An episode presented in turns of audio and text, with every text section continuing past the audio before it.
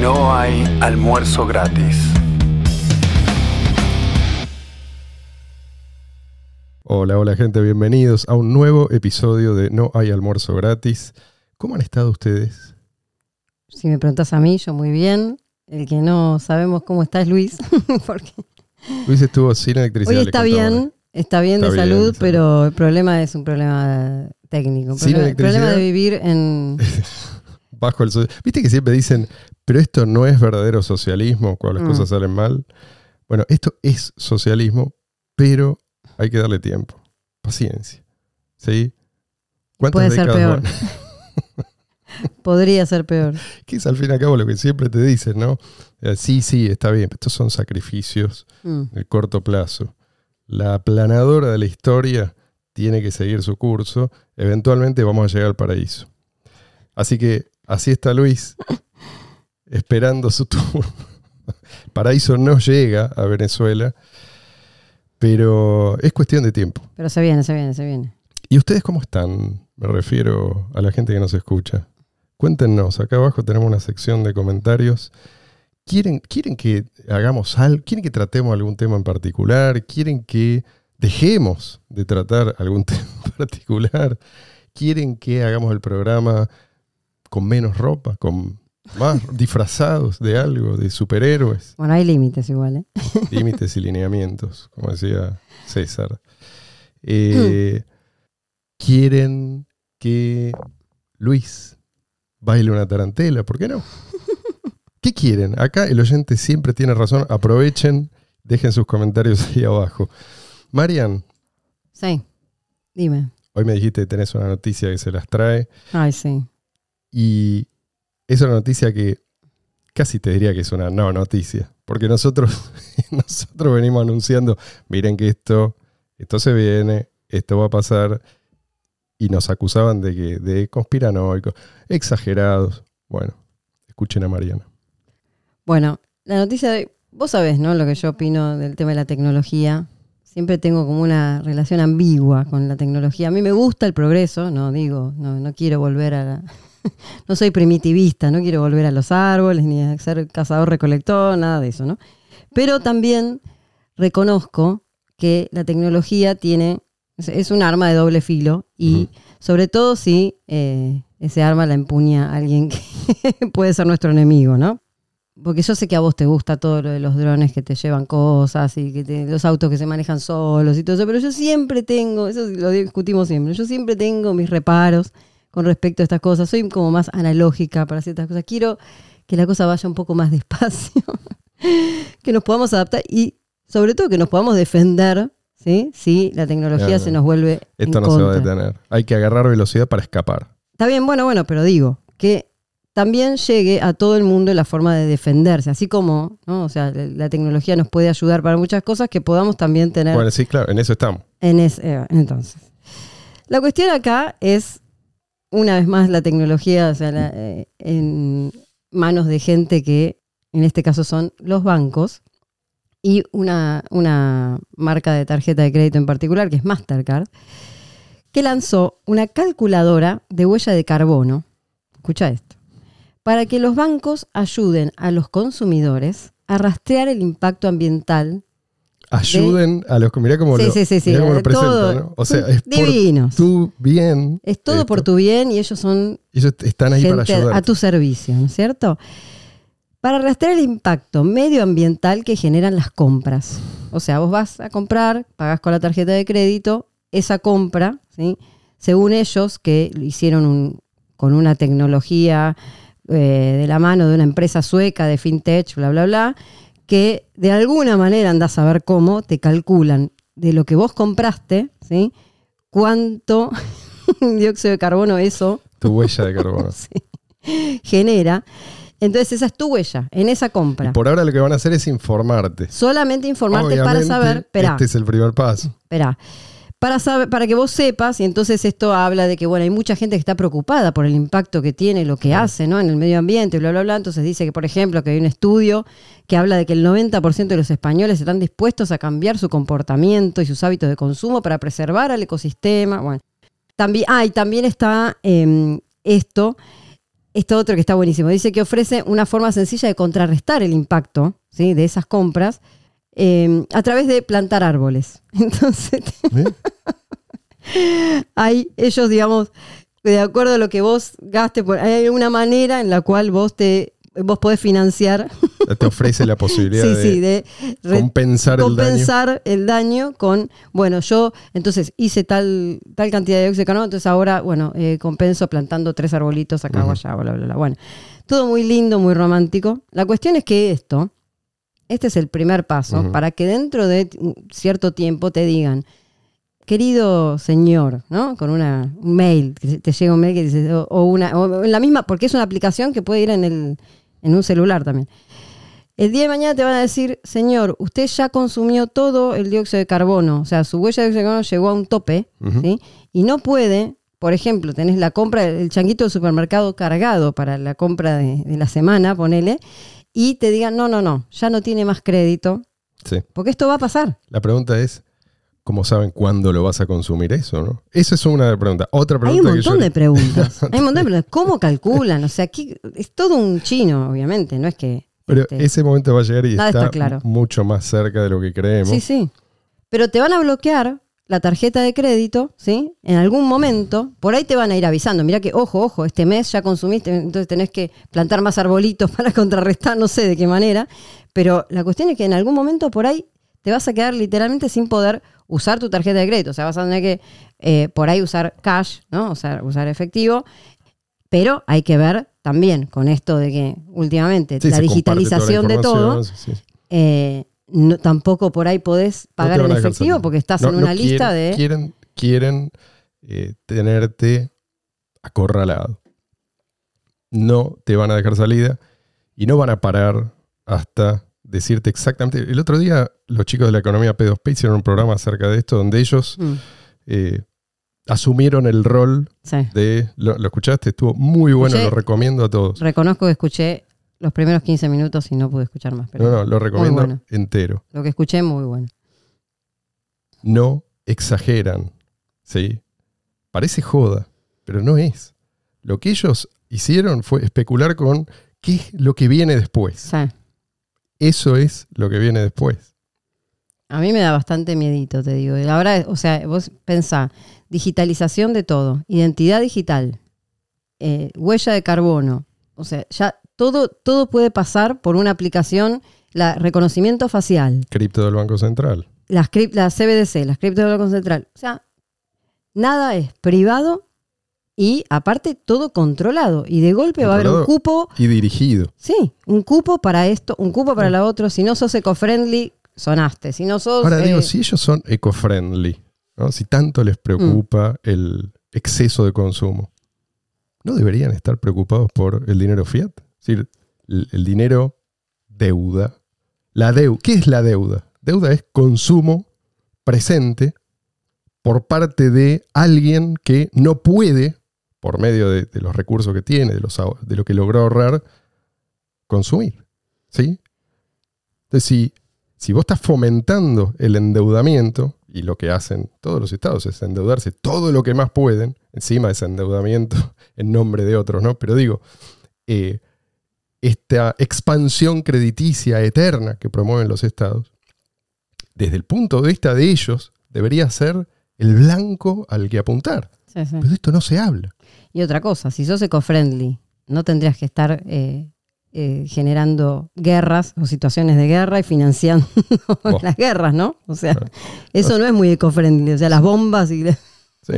Pero esto, eh, esto es como es algo que se va a imponer. Pero bueno, son Acá estados- nadie, nadie te va a pedir tu opinión. Son estados y hacen lo que los estados hacen, ¿no? Obviamente. Y otra cosa que también nos van a ayudar a hacer es a luchar contra la desinformación. Esto es algo que ya están haciendo.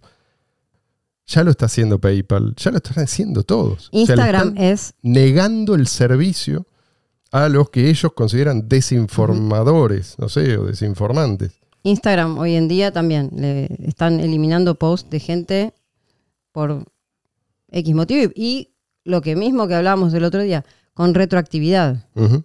O sea, Sí, sí, sí. posts de semanas anteriores, Sí, de golpe, desaparecen. Años anteriores. Con lo cual Sí. te están obligando a pensar no solamente en el impacto que va a tener lo que vos vas a decir ahora, sino en las próximas décadas también. O sea, en cualquier momento vos caes en desgracia, vos podés quedar completamente aislado. O sea, si este plan se lleva a cabo, vos no vas a tener siquiera medios para sobrevivir en, en una sociedad civilizada, Mm. o lo que llamamos sociedad civilizada. Salvo A menos que tengamos una moneda digital P2P. que es lo único que nos va a permitir ignorar Sí, todo este circo. sí, sí. ¿Viste a propósito de esto los carteles en la calle? Los vi, los vi. La próxima conferencia ¿m? de Bitcoin, ¿quién la auspicia? Entre otros, Parece, parece chiste, pero es real. Mastercard. ¿Te acuerdas cuando nosotros decíamos, pero Mastercard financia a Blockstream en su momento?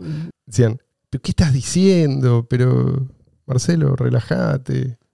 Bueno, ahora ya esto es- lo, lo hacen abiertamente. Uno de los sponsors principales. Los sponsors principales es Mastercard. O sea, Mastercard siempre, siempre bancó a Satoshi. ¿Sabes quién más? Siempre bancó a Satoshi.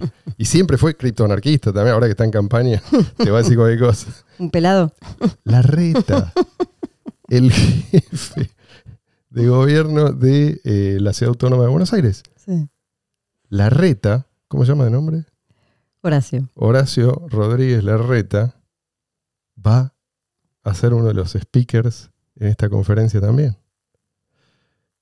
Y bueno, él está ahora recordémosle a promoviendo la gente es, o sea, si hay que encasillarlo políticamente, es como, no sé si es como Maduro, pero pega en el palo. Es un socialdemócrata Social, sí, típico. socialdemócrata tirando más a Sí, tirando socialista.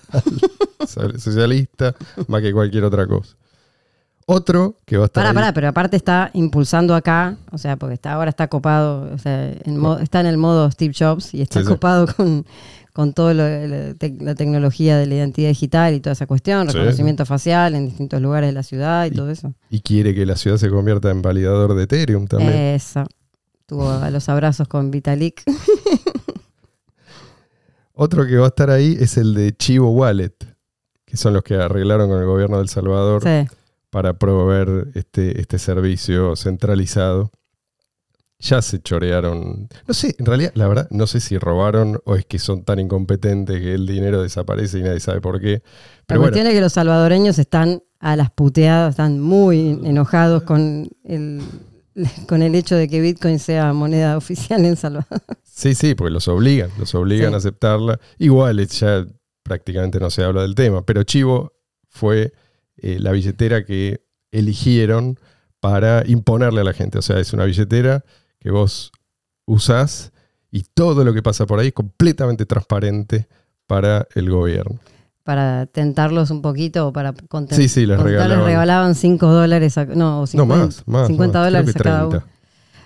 Bueno, un desastre. Y, pero salieron encuestas actual, hace, hace muy poco, en la semana pasada, ¿no? de, de la opinión pública en El Salvador este, acerca de, de la llegada de Bitcoin. Y la verdad que es, no sé, no me acuerdo si era 70 o 90% de la gente totalmente disconforme. Sí, yo creo que ya a esta altura es más indiferencia que otra cosa.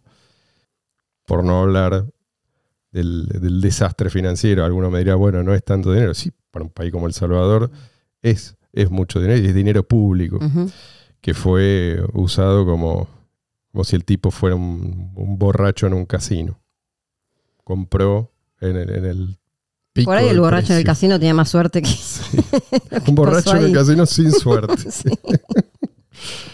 Este, otro que va a estar ahí va a ser el señor Mario Pergolini, amigo de todos los gobiernos, siempre y cuando estén en el poder. O sea, puede, él puede criticar a un gobierno, pero nunca uno que está en el poder. No, no, no. no. Y lo- la pregunta que nos hacemos, ¿a quién van a invitar en la próxima ¿no? conferencia? Digo, el año que viene por ahí viene Kim Jong-un. Ah, puede ser. Digo, si seguimos por este camino. Pensé que, parece que está bueno que ya no lo ocultan. Pensar que en 2013, cuando se hizo la primera conferencia de estas, ¿Mm? eh, que yo tengo la remera todavía, mi placar, este, vos también, estaba, o sea, los speakers, estaba Andreas Antonopoulos, estaba Roger Ver, estaba Eric Borges, estaba, había un montón de gente que Eh, digamos, y de Argentina había muy poco, poco y nada, gente, no me acuerdo, pero eh, había invitados internacionales y no había ningún político. Lo que, Sí, lo que sí. estaba clarísimo que no había ningún político. Era toda gente que hablaba o en contra de Sí, la política en general y en contra del, Del monopolio de la moneda. monopolio de la moneda, el status quo y todo eso. Gente que hablaba de free cities. Ah, gente ¿te que, acordás? acordás? Sí, Estaba- sí, sí, no me acuerdo el nombre del pibe que uno estaba con unas zapatillas de plataforma, parecía recién llegado de, de la, de un planeta lejano. de la base. Marambio. No, no, ¿Qué más? de un satélite, no sé. Una base aeroespacial. Eh, y nada, o sea, era un ambiente. Sí, sí, de mucho optimismo además. eh, y no había ahí ninguna tarjeta de crédito auspiciando nada, ningún intermediario. O sea, todos hablaban justamente de la maravilla que es Bitcoin para liberarnos de estos intermediarios que hoy están ahí ya metidos de vuelta. Y, y definitivamente. ¿sí? porque ya, ya lo controlan todo. Yo creo que ya ahora, ahora que esto es, esto es abierto, ya no lo ocultan, nos hacen el trabajo más fácil. O sea, ahora ya, ya nadie puede acusarnos de conspiranoicos. Lo único que tiene que hacer es sería mirar, mirá el cartel, lo tenés ahí adelante. ¿sí? Mirá quién está, qué interés puede tener Mastercard en Bitcoin. ¿sí? Sea, Mastercard fue una de las primeras compañías en financiar a Blockstream, que es esta compañía que se hizo con el control de todo. Bueno, en fin, la historia, si quieren, como siempre, los mandamos a ver eh, quién mató a Bitcoin en el canal de YouTube de La Eterna Vigilancia. Pero digo, ¿por qué crees que lo hicieron? Yo me, me a creer que los tipos que todavía están ahí organizando estas cosas son crédulos. Son cómplices. ¿sí? era eliminar la competencia. Absolutamente. Era el único objetivo. Lo vieron como una amenaza, lo reconocieron, va, lo reconocieron como una amenaza, lo reconocieron Sí, como una bastante competencia. temprano, porque esto fue en 2013 cuando empezaron a, a- cuando empezó a gestarse, Sí, digamos. En 2014 se presentaron. Claro. Pero las primeras rondas de inversión, o sea, los tipos vieron la amenaza y actuaron a tiempo y la verdad lo hicieron muy bien. Es decir, Lo lograron. este, lograr, a ver, lograron el objetivo último, no lo No, lograron. no, pero con respecto a BTC sí. Sí, sí, sí. Exactamente. Y muchas veces la gente me dice, pero Marcelo, ¿qué- a ver, ¿qué quieres? ¿Pelearte con Mastercard? Hicieron eso, está bien. Te vas a pelear con, con Mastercard, un BlackRock, que también ahora está, tiene un rol parecido. ¿Quién te cree que sos? ¿No? Frente a estos monstruos. Bueno, tienen razón. Pero, pero lo- el tema es que no se trata de pelear, se No, trata obviamente. de seguir adelante con el proyecto original de Satoshi Nakamoto. O sea, gracias a Satoshi Nakamoto podemos ganar sin necesidad de pelear ¿sí? en, en este sentido, de enfrentarlos. No, vos tenés que construir una alternativa. No hace falta combatir a Mastercard. No, no estamos llamando a poner una bomba en las oficinas, algún edificio de Mastercard. No es necesario. ¿Conoces a Andrew Henderson, el de Nomad Capitalist? Sí, sí. Este tipo, No lo, no lo sigo mucho, pero lo, lo Yo tengo lo- de vista. yo, yo suelo ver los videos. Hace buenos videos de unos 10 minutos Sí, sí, que sí. están dirigidos a la, a la gente que eh, se cansó de la opresión estatal en alguna de sus formas y se decidió o está considerando la posibilidad de irse del país que le, que le toca en suerte. ¿sí? Tipo dice algo parecido a lo que dice Doug Casey. No, no, no, somos, no somos plantas. No, no tenemos por qué quedarnos en el lugar. Esto está bien, todo esto es razonable, tiene razón. El tipo hace muy buenas investigaciones. Siempre se queja, y siempre aparece en los comentarios, alguien que lo acusa de no quedarse a pelear. Mm. Y él se- siempre se queja de, de- de estos tipos. Y si vos querés pelear, está bien, pelea. Yo, yo no tengo ganas de pelear. Yo me voy, él dice, a donde me tratan mejor. Ese es como su, su lema. Y yo lo entiendo, pensé bien. Lo que digo es que acá nosotros tuvimos una oportunidad de llevar a una escala nunca vista niveles de libertad económica nunca vistos. O sea, realmente estuvimos cerca, podíamos, en, digo, en los primeros años, palpar esa posibilidad. Ese futuro no parecía utópico. Lamentablemente, muchos abandonaron ese, ese proyecto de seguir trabajando en, en- en la adopción, ni bien, mm, digamos, les ofrecieron una bolsa llena. No sé si, por ahí no es que les ofrecieron una bolsa llena de dinero fiat, sino que vieron la posibilidad de conseguirlo. Y dijeron, bueno, ya está, yo ya, ya estoy cómodo, ya te está tranquilo, ahora que se jodan. Pero lo que yo le diría a alguien que me dice, no vale la pena, es que el paradigma cambió. Las probabilidades de ganar, entre comillas, ya no son despreciables. Esto no es comparable a, bueno, me quedo, viste, eh, a pelear en una guerra civil. No. Si vos podés ganar y tenés la, como el campo inclinado a tu favor, y, entendés por qué, quedarse puede ser una buena opción. ¿Mm? Además, ¿a dónde te vas a ir? O sea, todos estos procesos que están en marcha, están en marcha en todo el mundo. ¿Mm? Y en Argentina tenemos montones de desventajas, pero también algunas de las desventajas que tenemos creo que pueden convertirse en ventajas. Hay pocos países en los cuales tanta gente es consciente de, de la necesidad de contar con una moneda independiente del Estado. Entonces, y esa es la razón por la cual en Argentina prendió tan rápido en su momento Bitcoin. Después vino el proceso de desadopción, ya sabemos por qué. Con la Sí. invasión esto se terminó. Pero cuando vos al principio le decías a una persona, mira, te explico lo que es Bitcoin, cuáles son los beneficios, mirá lo fácil que es usarlo, además, todo lo que después dejó de ser cierto, porque lo convirtieron en otra cosa, a Bitcoin BTC. Mucha gente inmediatamente lo adoptaba. O sea, querían estar a bordo. Me imagino haciendo esto mismo, no sé, en, Australia en ese entonces, o en Suiza, y debió haber sido mucho más cuesta arriba, ¿no? Y sin embargo, es llamativo lo rápido que perdieron muchos las ganas de seguir construyendo. Por fuera del monopolio, por fuera de los canales oficiales que volvieron desde el momento en que Blockstream tomó el control. Que yo creo que lo que pasó también es que dentro de toda la comunidad que había en, en un principio, había algunos que tenían bien en claro digamos, el tema filosófico, ¿no? La- la- los principios filosóficos de una moneda, eh, o sea, que no sea monopolizada por un Estado, una economía realmente libre. Mm. Eh, tenían bien en claro eso y la llegada de Bitcoin fue, listo, esto es lo que necesitábamos claro. para hacer realidad eh, la parte cuando te dicen, bueno, ¿y cómo se pone en práctica el anarcocapitalismo? ¿Cómo se pone en práctica el libertarianismo? Bueno, era la, Sí, la, sí, sí, la sí. herramienta que faltaba para tener... Y el ejemplo para mostrarlo al mundo. Mirá que la, la moneda no tiene por qué ser, la moneda no es un Claro. producto de la providencia estatal. Bueno, eso es lo que nosotros le explicábamos a la gente. Ahora también podíamos mostrárselo. Ahora lo tenemos, lo tenemos.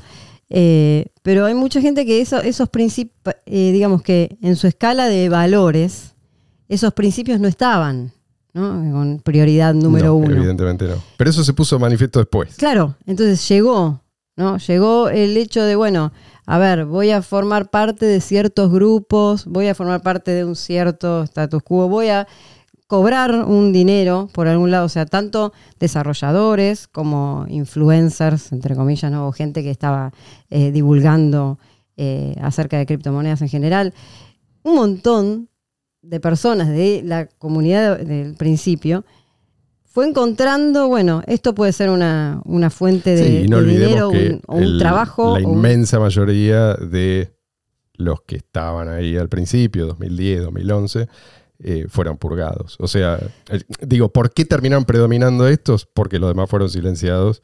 eh, no, por eso digo, pero a, una selección. a ese grupo lo tentó, al no tener en la escala de valores ¿sí? Sí. como prioridad real el tema de la libertad. Sí, sí, sí. Lo que digo es que por eso fueron Sí. seleccionados, por eso fueron los que quedaron. Sí, sí, sí. Son- solo a ellos se les permitía hablar. sí. No hubo intercambio de ideas, no se permitió el intercambio de ideas, se, se- se suprimió. Entonces fue como una, una especie de, bueno, de separar la paja del trigo y los que quedaron de un lado son los que, bueno, sus principios no eran estos. Lo que a mí me parece que está bueno es que en la rama BCH, o sea, ¿por qué se creó la rama BCH? Porque Para había un salvar grupo, Ah. había un grupo que cuya prioridad número uno era la separación de moneda y Estado. Sí. Y ahí estamos todos esos. Sí. O sea, los que realmente, o sea, esto era necesario Sí, y va a cual, seguir siendo cual, necesario. Entonces necesitamos esto, lo vamos a hacer y vamos a seguir por este camino. Los, los motivos de todo lo otro son miles y cada uno tendrá sus motivos, pero estos, eh, las de esta rama hay una sola cosa clara. Y eso es lo que a mí me parece que está bueno, de que siga el proyecto más vigente que nunca y de que siga la adopción en crecimiento, ¿no? Sí, sí. Vos hablabas de motivos. Yo creo que los que se pusieron rápidamente del lado de Mastercard, BlackRock, etcétera, eh, se pusieron del lado de los que les prometían una ganancia rápida en dinero fiat. O sea, esto es, es como, es una tentación. Y es, si, si vos te pones a pensar, la situación es parecida, imagino, ¿no? A la que enfrenta alguien que tiene que tomar partido en un conflicto donde hay un elefante, ¿sí? un, un leviatán, digamos, de un lado, y del otro lado, una organización que trata de resistir. ¿sí? Mm. Caso que se me viene a la mente, Estados Unidos, la guerra de Vietnam. ¿sí? ¿De qué lado te vas a poner? ¿No? Si, si vos podés elegir y no tenés, un- no tenés compromiso, y tenés que apostar por uno. Y sí, me pongo del lado de Estados Unidos. Sí. Es- comprensible, digo. Parece tener una ventaja abrumadora. Pero al final perdió. ¿Sí? ¿Por qué perdió la guerra de Vietnam? Está bien, hubo muchas más víctimas de.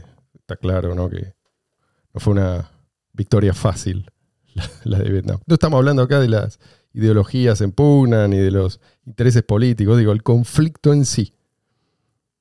¿De qué manera se beneficiaba los, los que resistían?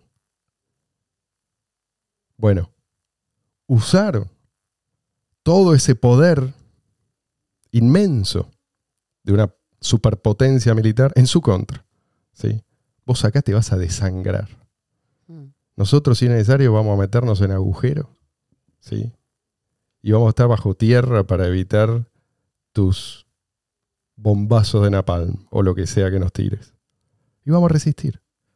Todo lo que sea necesario. Lo mismo pasó en Afganistán y no solamente con Estados Unidos, con la Unión Soviética y antes Afganistán, por algo lo llaman el cementerio de los imperios. ¿no? Pero hay muchos ejemplos. Y creo que el cambio de paradigma que se da a partir de Satoshi Nakamoto nos pone en una situación parecida. Sí, estos gigantes van a estar y siempre van a estar tratando de meterse en el medio, ¿sí? Y de ser ellos los que deciden, y de ser ellos los que toman posesión de tu dinero. Y los que te dan permiso para usarlo. Pero todo ese poder que tienen es inútil si la gente tiene una manera eficaz de defenderse. Y eso no lo teníamos antes. Y ahora sí lo tenemos. ¿Qué, qué, qué esperabas? Que nadie se opusiera a un proyecto como Bitcoin, quizás el proyecto más subversivo jamás concebido. Mm. Revisa la historia. Siempre, siempre que hay un cambio de régimen, hay una nueva élite, si vos la querés llamar así, que surge gracias a cambios profundos, pero además surge porque nota esos cambios, ¿sí? Hay fuertes convicciones y hay cambios que dan lugar a una posibilidad nueva, ¿sí? Ahora, esto que a nosotros nos gustaría, de golpe es posible. Antes era simplemente ¿no? teórico. Y siempre hubo una fuerte oposición. Esto también es, es la norma. ¿no? Pienso en general en los en lo que llamamos los padres fundadores. ¿no? Mm. Son, son, son un grupo de gente, a veces un grupo pequeño, relativamente pequeño, de personas comprometidas con ciertas ideas. No sé por qué la gente cree que ya nada de esto. O sea, el panorama que tenemos va a seguir siendo más o menos así eh, la década que viene, el siglo que viene. Nada va a cambiar. No, sí, las cosas. De hecho, las cosas en general cambian cuando la gente piensa, ¿no? Este es el sesgo de, de normalidad o de continuidad. La gente piensa, nada va a cambiar. Bueno, guarda, cuando demasiada gente está demasiado cómoda, es cuando se viene el terremoto. Yo creo que ahora, o en este momento, en, en Criptolandia, ya más bajo no podemos caer. O sea, se, se degradó a un- hasta un punto, quizás lo único que puede decirse es que no se puede estar peor. ¿no? Reflejo de esto eh, es algo que el otro día estaba, estaba ojeando, pues, bueno, por- porque soy masoquista, el Reddit de cryptocurrency. Y uno de, de los, ahí, ¿no? uno de los más votados era el comentario de uno que, un posteo de uno que decía, ¿cómo, cómo hago cash out? ¿Sí? ¿Cómo hago para, para salir? ¿Sí? ¿Cómo vendo? Si yo tengo mis, mis cripto en un exchange, ¿cómo hago? Eh, entonces, la- eh, el contado de situación, la respuesta era, y bueno, si haces esto, te abrochan. Y si haces lo otro, te También. abrochan así. Eh, pues terminas en cana. Es- Haces esto otro, y bueno, por ahí sí, pero tenés que pagar un 35% de impuestos. Y esto otro, bueno, quizás zafás, pero el día de mañana te agarran. Y si Pero ¿dónde usás estaba el, una tarjeta prepaga, el no, en Estados Unidos. este? Ah. Si usa, preguntaba, ¿y si usa una tarjeta prepagada? Y bueno, pero está bien, podés usarla, pero también tenés que justificar y después. O sea, O sea, era como un compendio de todo lo que Satoshi en el primer párrafo, Sí, primer párrafo del el white paper, el tipo habla de la desintermediación. Es la única, es el único propósito. Todo lo demás es un medio para lograr ese fin. ¿sí? Sacarnos de encima a esta, a esta gente, a estos parásitos. bueno, otra de las cosas que, que diferencia a las diferentes comunidades, o por lo menos a la comunidad de Bitcoin Cash de muchas de las otras, es el tema de eh, no, no querer codearse con la política, ¿no? O sea, Mm. de estar por fuera completamente de la política permanentemente. O sea, no hay, no se festeja cuando hay un político que habla de, Sí, sí, sí, sí, Que dice yo vengo, vengo a darles Sí. una mano. Sí, sí. De, de este lado se sigue en una senda, digamos, coherente. El Estado está por fuera siempre, la política está por fuera siempre. No queremos Y- saber nada con esta gente. Sí, sí. Y créenos cuando te decimos que si se acercan no es por tu bien. Claro. Eh, y, y créenos cuando. Vas, créenos, no. Esto es de, de lo que nosotros estamos convencidos, ¿no? No hay que bajar los brazos. Mm. ¿sí? Pues eso es lo que ellos quieren también. Que vos tengas la impresión de que ellos ya manejan todo, que ellos ya la tienen atada, viste, que no hay nada que hacer. Eh, no. Tenemos ventaja por primera vez en la historia, tenemos ventaja, muchachos, despierten. Esto lo hacemos por nosotros, lo hacemos también por el futuro, ¿no?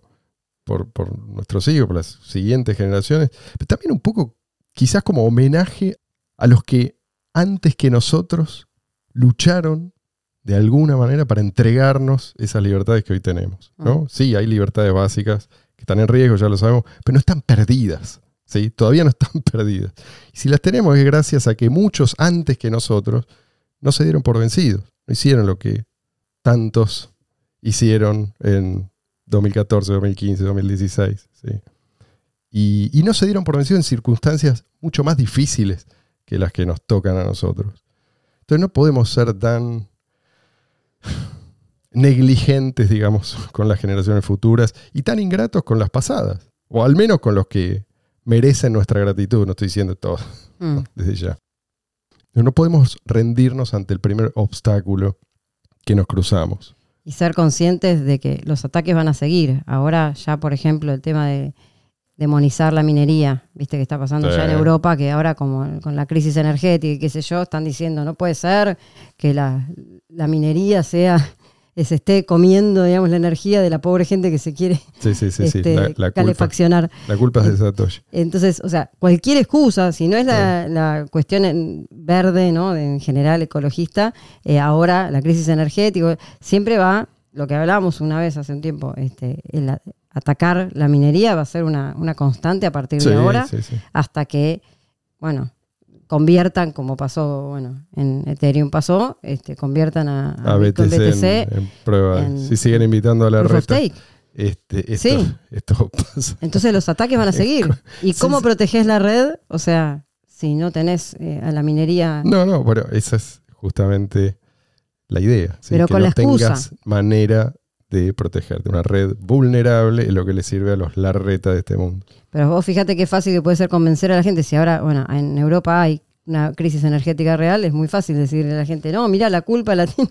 O sea, usar a los mineros de chivo expiatorio es facilísimo. Si la gente está muriendo de frío este, y le mostrás un, un sí, sí, y supuesto los convences culpable, de que eso es un desperdicio, que no cumple ninguna función. claro que no tiene útil. ningún sentido, que es solo para gastar energía porque sí. Sí, sí.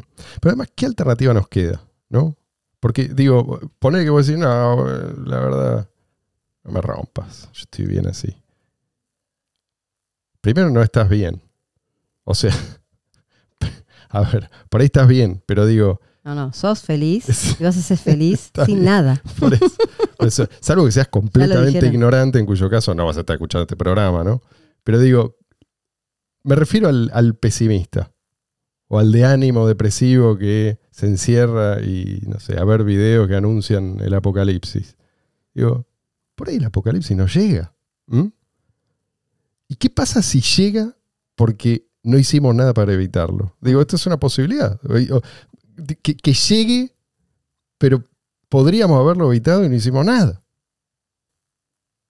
A ver si entiende. Si la moneda continúa en manos del Estado, el apocalipsis está asegurado. ¿sí? Más deuda impagable, más dependencia del Estado en general, más corrupción, Más guerras. más guerra, más opresión, más robo institucionalizado. No queremos el apocalipsis. ¿Se entiende por qué, no? Por lo tanto, tenemos que acabar con el monopolio estatal de la moneda. Y te invitamos a unirte a esta noble causa. Señores, vamos a dar por terminado el episodio de hoy, no sin antes mencionar en qué otras plataformas, por las dudas, nos pueden escuchar también. YouTube tiene la costumbre de voltearnos episodios así sin aviso y eh, castigarnos con strikes. Esperemos que no lo haga esta vez. Bueno, nos pueden seguir acá en el canal de YouTube, eh, pueden poner sus likes también. Eh, estamos también en Twitter, en Instagram, como arroba almuerzo no, Síganos, síganos en todos lados, Sí. por favor. en Spotify, en Anchor, en Evox eh, y en, en Podcast también. No sé si me estoy olvidando de algo para, para Si te olvidas, cosas. igual Seguro nadie va a morir. Queda tranquila, Marian. Señores, que tengan Ah, un pará, y TikTok. Sí, TikTok. lindísimo fin de semana. Nos volveremos a encontrar la semana que viene.